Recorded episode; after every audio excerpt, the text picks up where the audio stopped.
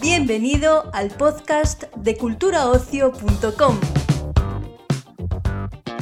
Comenzamos un nuevo capítulo del podcast de Cultura Ocio, el portal de noticias sobre cine, series, música y ocio en general de Europa Press. En esta ocasión te ofrecemos una entrevista con Tania Bayó, la directora y escritora del documental El caso Baninkoff Caravantes. Este nuevo estreno de la plataforma Netflix analiza el circo mediático y la lesbofobia que tuvieron lugar en el juicio paralelo que se vivió en uno de los casos más célebres de la crónica negra española de las últimas décadas.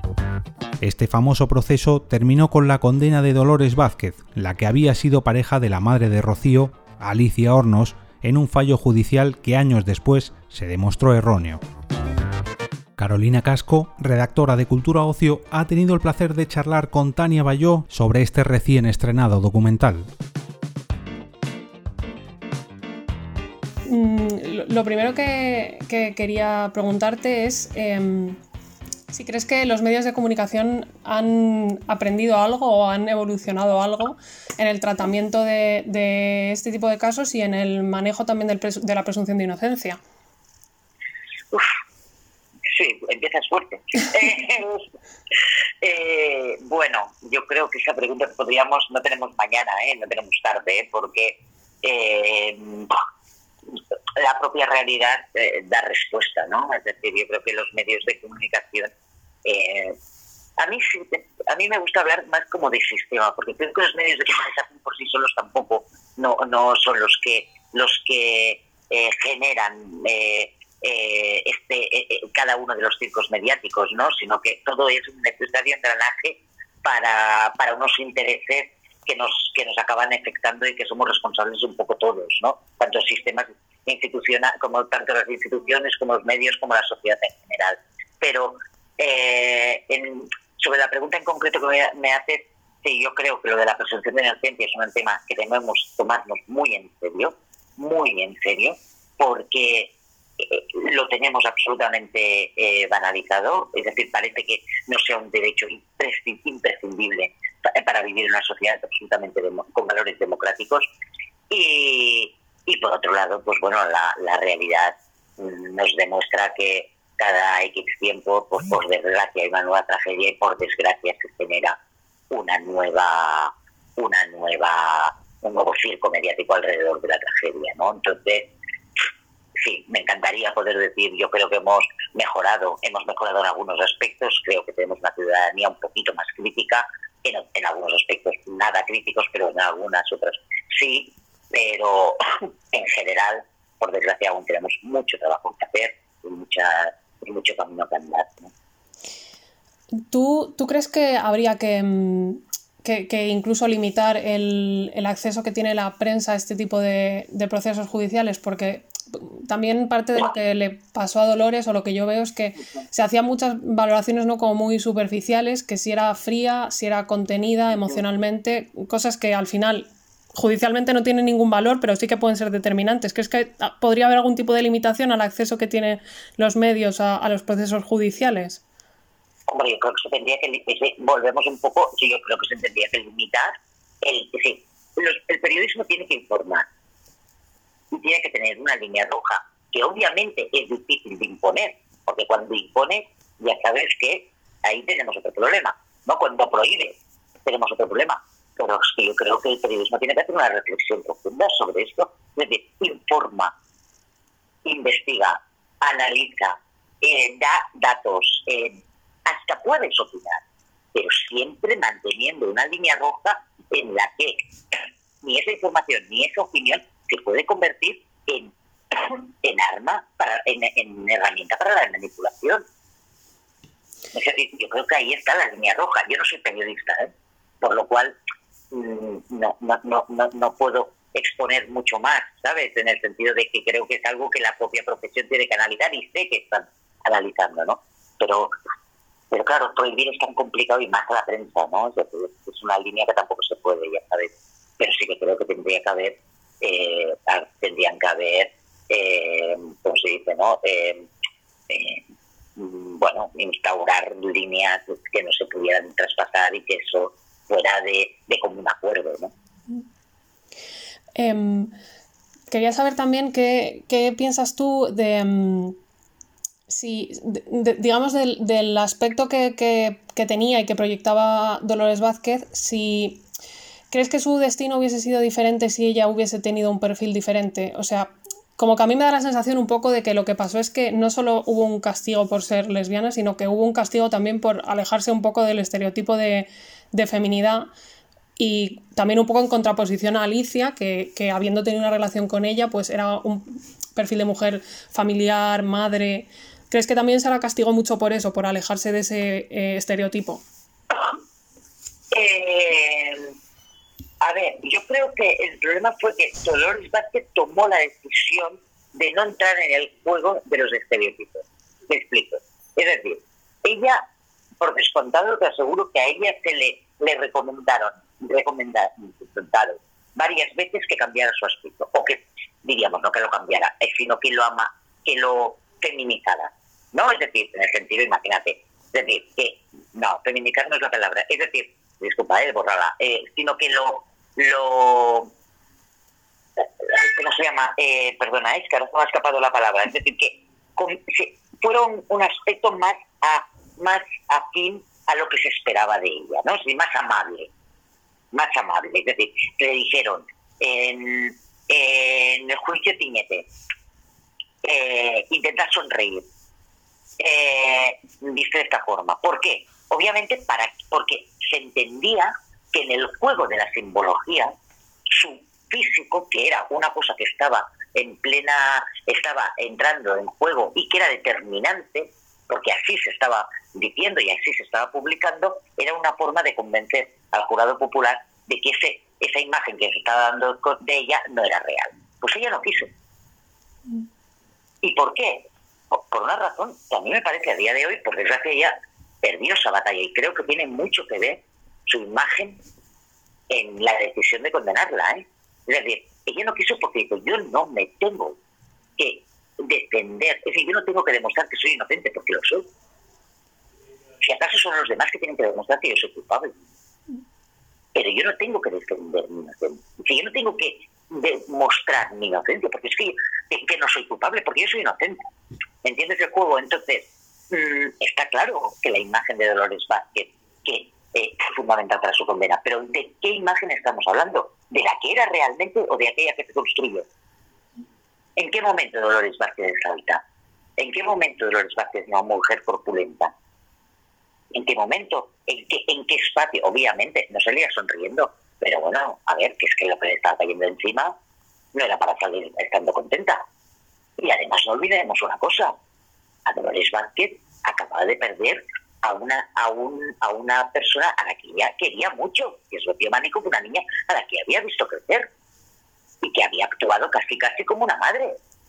Entonces, mm, ¿en qué, en qué medio queremos, al medio ambiente creemos que se encontraba, aparte de todo el linchamiento que estaba viviendo. Entonces, mm, lo que nos tenemos que preguntar es, la, sí, estoy de acuerdo, como te decía, la imagen de Dolores Vázquez con, la condenó, sí, pero la imagen que se construyó sobre ella, no la imagen que era real. Porque la imagen que era real era una mujer, obviamente, con la elección sexual que quisiera, toda libre que lo era, pero era una mujer que de nada nada tenía que ver con esa mujer que nos estaban vendiendo. Ni era agresiva, ni era una mujer eh, dominante, más allá de tener carácter y de tener de ser dominante no, auto, o autónoma o lo que tú quisieras, eso lo podemos ser tú o yo, ¿me entiendes?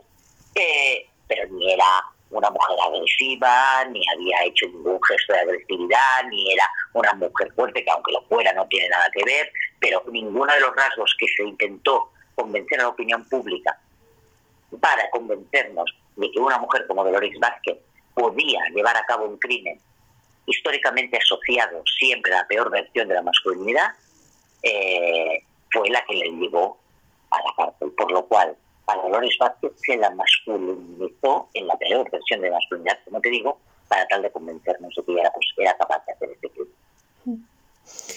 Em, he estado, bueno, leyendo artículos y, textos y demás, y, había como una teoría que me ha parecido interesante y no sé qué pensarás, que, decía que, que, también Alicia se aferró mucho a, a la idea de que había sido Dolores como en un como en un reflejo también de la propia lesbofobia interiorizada, como en un rechazo de, ella misma y de la relación que podía haber tenido con Dolores. No sé muy bien tú qué opinas de esto o, de dónde crees que, viene esa creencia férrea que tiene ella de que ha sido Dolores incluso eh, a día de hoy.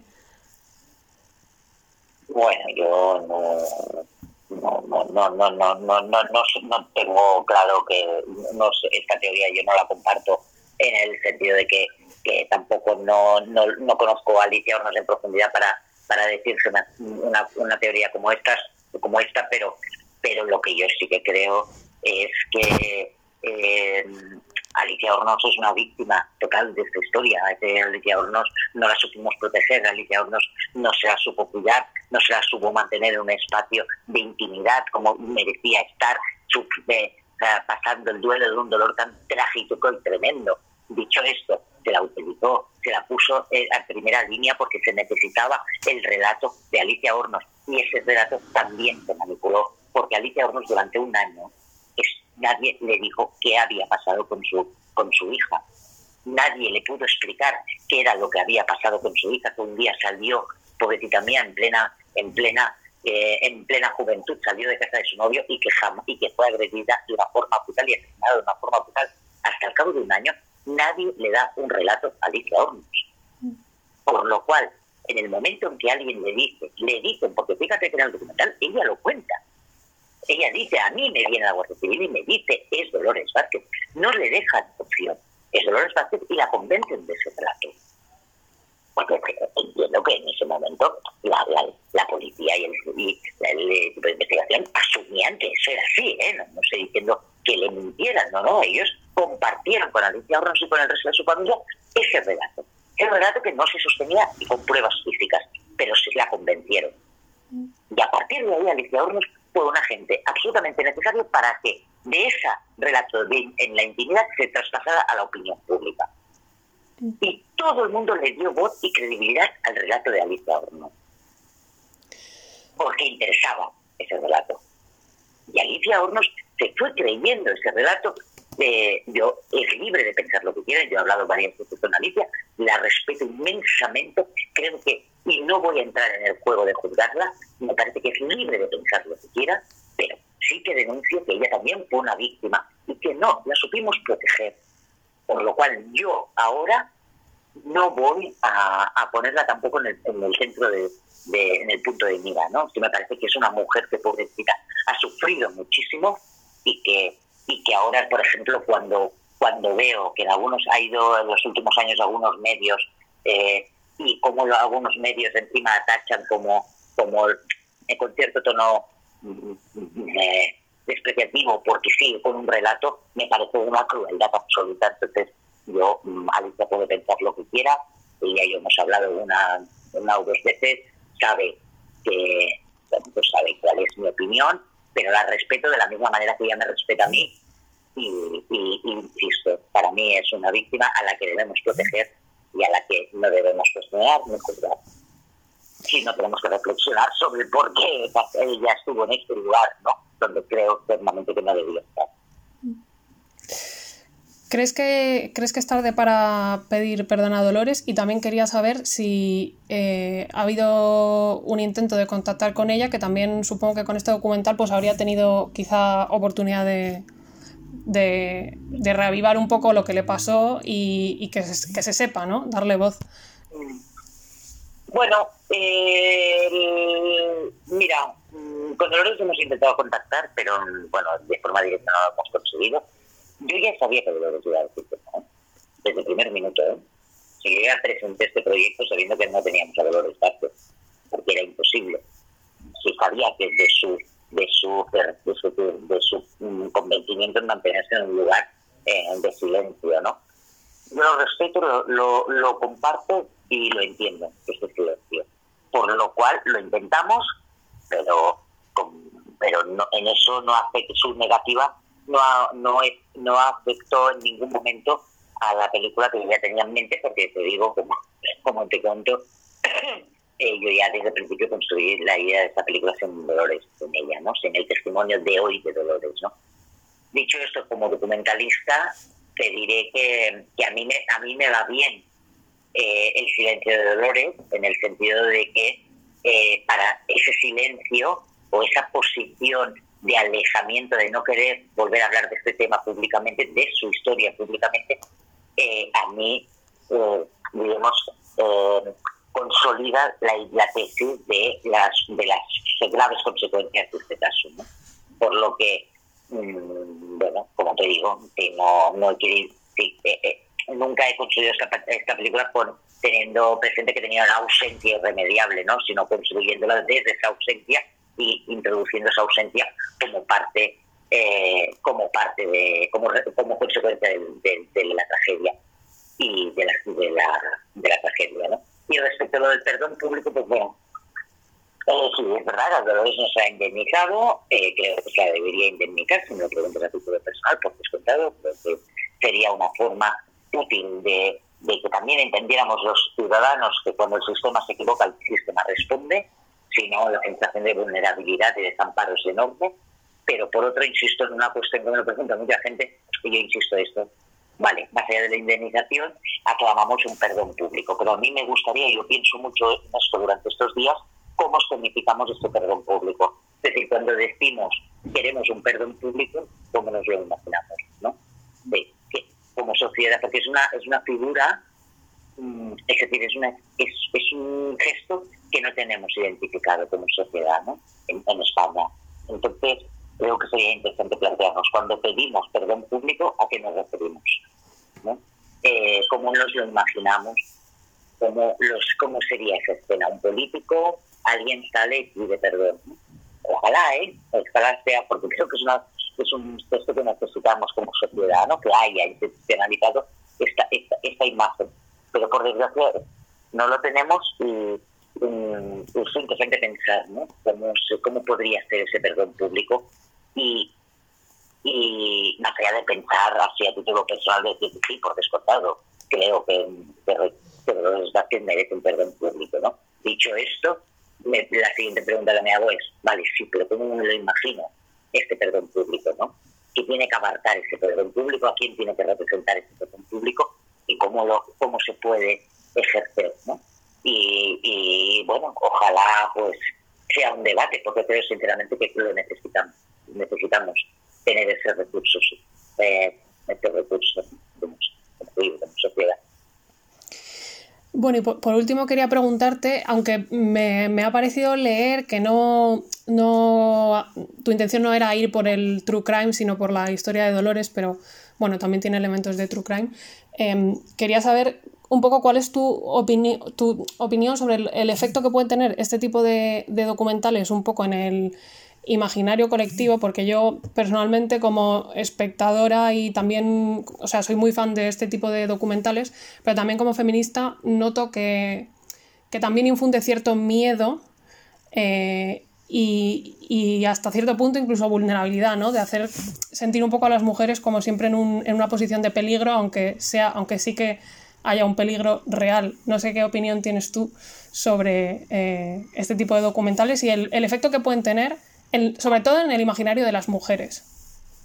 ¿A qué te refieres con eso? ¿De vulnerabilidad y de, de, imaginario de las mujeres? No sé. Yo, yo soy feminista a tope. Eh, eh,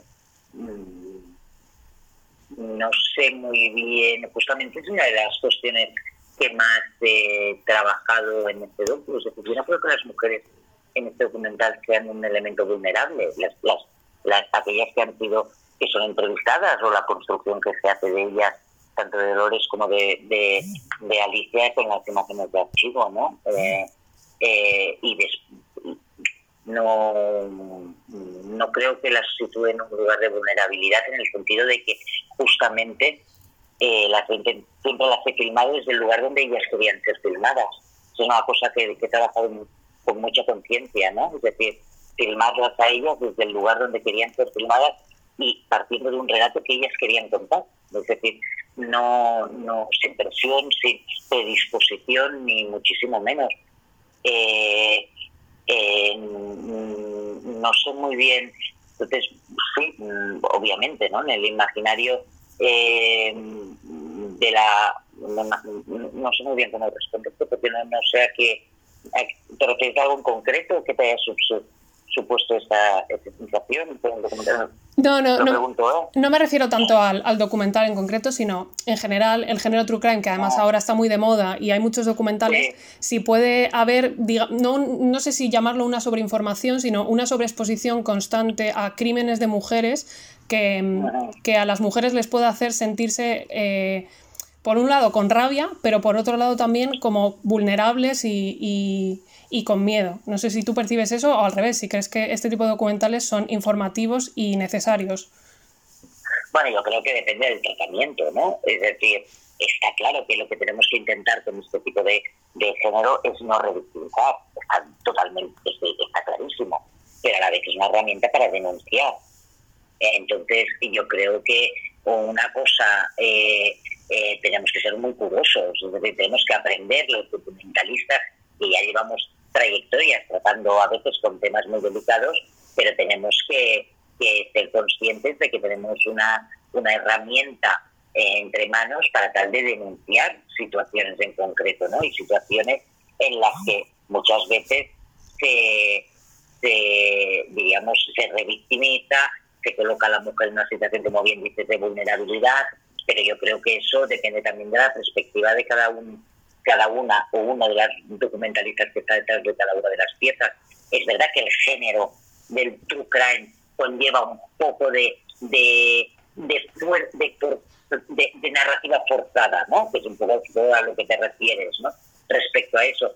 Pero claro, yo es que, aunque como bien dices, mi película tiene elementos de true crime, porque, bueno, sí, de true crime o de thriller, ¿no? porque no deja de ser unos casos en los que necesitas explicar de, algunos, algunas cuestiones para, para que se entienda la magnitud de toda la complejidad de todo el caso en, el que, en el que estás intentando reflexionar. Claro, yo no me yo sé que me, me predispuesto y he trabajado mucho en no superar líneas rojas, en no revictimizar, en no justamente eh, generar espacios de pánico eh, o de o de generar espacios de cuestionamiento ¿no? de, de todas las mujeres o, de la, o del simbolismo de la feminidad Entonces, en, en, en, este caso en concreto y en los personajes que lo protagonizan. ¿no? Así que, sí, que en el fondo estoy completamente de acuerdo contigo en el que eh, este género tiene ese peligro, pero bueno, yo confío en la que aquellas personas en las que tenemos la oportunidad desde esa visión más autoral y desde esa visión más crítica de abordar este tipo de, de casos y de películas, pues lo hagamos desde un posicionamiento lo más sensible, lo más respetuoso y con las líneas rojas muy, muy claras, ¿no? No sé si respondo a tu pregunta, pero... Sí, sí, totalmente. sí, sí. ¿Sabes? Porque justamente es una cosa que a mí me ha preocupado mucho, ¿no? Pero también tenemos que entender que tenemos que tener la, tenemos que ser capaces de de, de, poder interrelacionarnos, de, de, ser críticos con este, con este tipo de sucesos porque y de poder enfrentarnos a ellos, ¿no? Porque también es una manera de, luchar para que no sigan ocurriendo. Yo no creo que... y, lo del pánico, te agradezco que lo hagas, lo, sabes, porque es una de las cosas... Te, te, lo pregunto ahora, te, te, ¿te ha generado la sensación de que puede generar cierto pánico, porque es una de las cosas que me preocupó más ¿eh? del rodar. no, no, no. A, mí no me lo ha parecido y te digo que eh, yo soy súper fan de este tipo de cosas, o sea, escucho podcasts, documentales, vídeos de YouTube y, no me ha dado, o sea, iba en otra dirección completamente diferente. No, lo que decías tú, no hay revictimización ni, ni nada de esto. No, no, pero ahora te lo digo, no, no en plan ego, ¿eh? no te lo tomes así, por favor, te lo pido, es como porque me interesa mucho porque es una cosa que me, de verdad que me, me reventé la cabeza, ¿eh? Me reventé la cabeza con este tema, ¿eh? Es decir, era como, pues, por, por favor, por favor, y venga a montar, y venga a montar, y la veía y decía que no, y al montador se volvía loco, era en plan, pero también que está clarísimo, que no, que no, que no, que no, que esto, que esto se, que no, que no, que esto, que se, se revictimizamos, que revictimizamos y volver a pasar y no sé qué, no sé dónde, y una cosa que me tuvo mucha tensión durante todo el montaje y en la filmación por descontado, ¿eh? pero mucha tensión porque, porque porque bueno, porque es complejo, porque es un tipo de narrativa en la que es fácil dejarte ir, pero no porque tú seas, porque tú aceptes esa narrativa, ¿no? Porque a veces crees que es la única manera de explicarlo y yo me rompí mucho la cabeza y mucho y, mucho trabajo detrás de guion y de, de montaje para conseguir realmente lo que a mí me parecía eh, poder hacer la película que quería desde el, desde esa desde ese punto de máximo respeto y de no revictimación. Mm. ¿no? Y, y, ostras, estoy como muy alerta a eso, pero no por nada, ¿eh? sino porque por, aprender, ¿sabes? Porque por supuesto que no me gustaría, eh, y que si he fallado en eso, pues, pues obviamente intentar en la siguiente tipo de caso no, no caer en ello, ¿no? Pero, pero sí que me importa porque es como bien dices, un tema súper delicado y complejo y como puedes ver en la película, pues entrevistar a, a las, desde las, las amigas de Rocío a la madre de Sonia, a la ex de Kim, a, a Christine, ¿no? Mm. Personajes que son personas que, madre mía, ¿no? Que, que, yo no me imagino otra manera de entrevistarlas que diciendo estoy aquí porque vosotras generosamente me habéis permitido estar. Así que eh, os voy a firmar desde el lugar donde queréis ser firmadas y a partir de ahí todo vuestro. Sí, o sea, yo, yo creo que en ese sentido sí que está muy equilibrado porque al final el foco está muy puesto en, Dolores y vamos, yo al menos no tengo en ningún momento he tenido la sensación como de que haya, pues yo qué sé, mm, sí, como victimización o emotividad de más o este tipo de cosas que a veces sí que se ven en, en este tipo de documentales, pero vamos, yo es mi opinión al menos que yo creo que está muy equilibrado. No, no, muy bien. Mm. No, no, bueno, de verdad que ha sido en mi voluntad y espero que obviamente pues siempre se le pueden escapar cosas porque las cosas no son siempre tan, tan encajadas, ¿no? Pero de verdad que te agradezco que me esto porque es algo que, lo que me, sobre lo que he trabajado mucho, ¿no? Porque todo que tenerlo muy claro a nivel teórico, ¿no? Soy feminista como tú a eh, pues bueno, a veces como todas. Pues, tenemos que empezar a, a bueno, eh, como bien dices, y me encanta la reflexión que has hecho, este tipo de género viene para quedarse y tenemos que estar muy, muy, muy al tanto, ¿no? Y tenemos que aprender y tenemos que imponer y tenemos que pedir que las cosas se hagan bien. Así que, muchas gracias. Pues nada, pues muchísimas gracias por este ratito y nada, y mucha suerte con el estreno.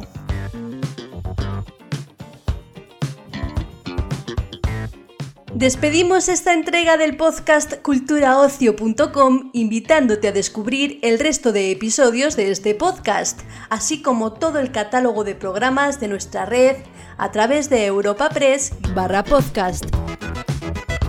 Recuerda, todos ellos están disponibles en las principales plataformas de podcasting.